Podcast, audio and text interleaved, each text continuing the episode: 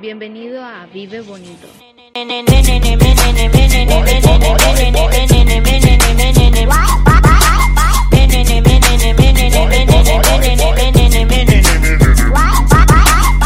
Hola, es un placer para ti escucharme de nuevo. Yo soy Maffer y esto es Vive Bonito.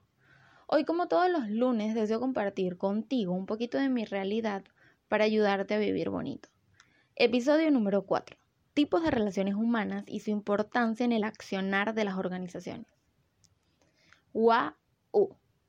Calm down, don't worry. Esto es más común de lo que suena. Ok, primero conceptualicemos términos para estar en la misma sintonía.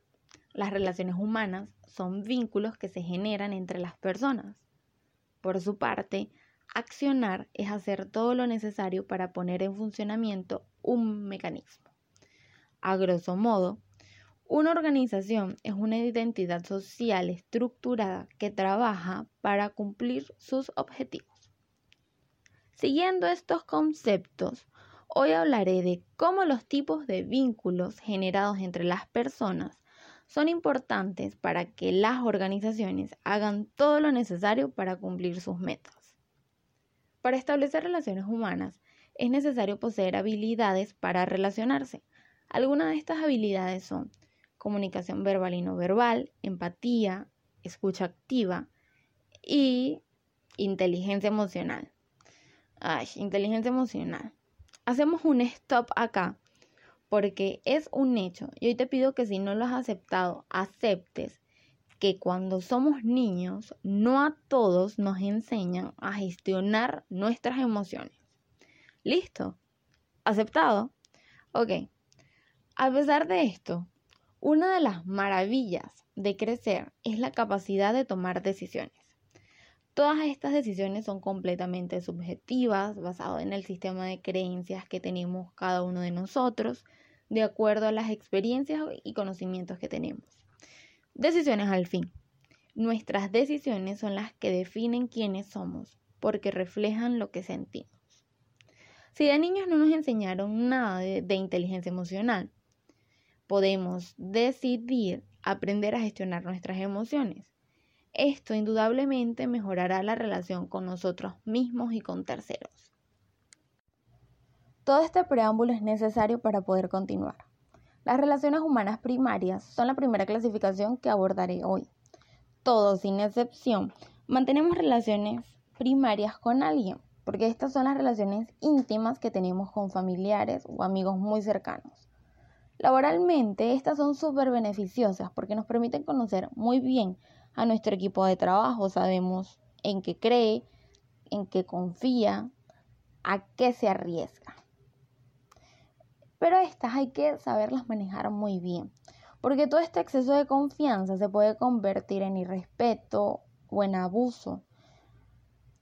Estas se ven reflejadas en organizaciones familiares, esas que trascienden de generación en generación. Ok, tenemos que entender que a pesar de que tengamos un nexo con alguien mayor o menor jerárquicamente dentro de una organización, somos un trabajador que tiene una función, que tiene una cuota de responsabilidad para conseguir los objetivos organizacionales y no debemos perder ese norte, porque pues Puede ser la empresa de mi mamá, puede ser la empresa de mi papá, puede ser una empresa muy grande o muy pequeña, sigue siendo una organización y debemos respetar eso. Luego están las relaciones insatisfactorias. Dios, que con es no hacer clic con alguien, que te moleste hasta que respire. A mí me pasa más de lo que me gustaría admitir.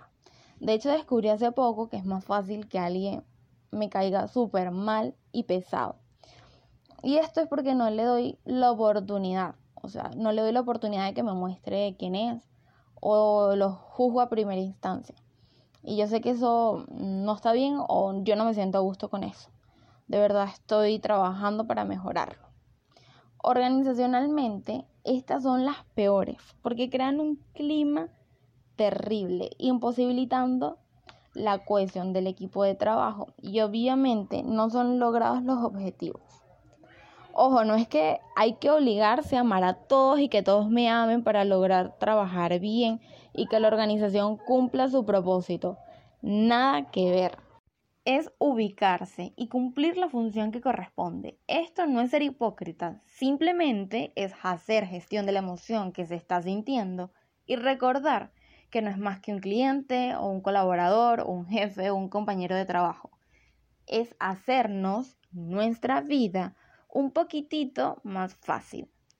Por último, están las relaciones que según yo y mi experiencia son las ideales para un clima organizacional agradable, las relaciones secundarias.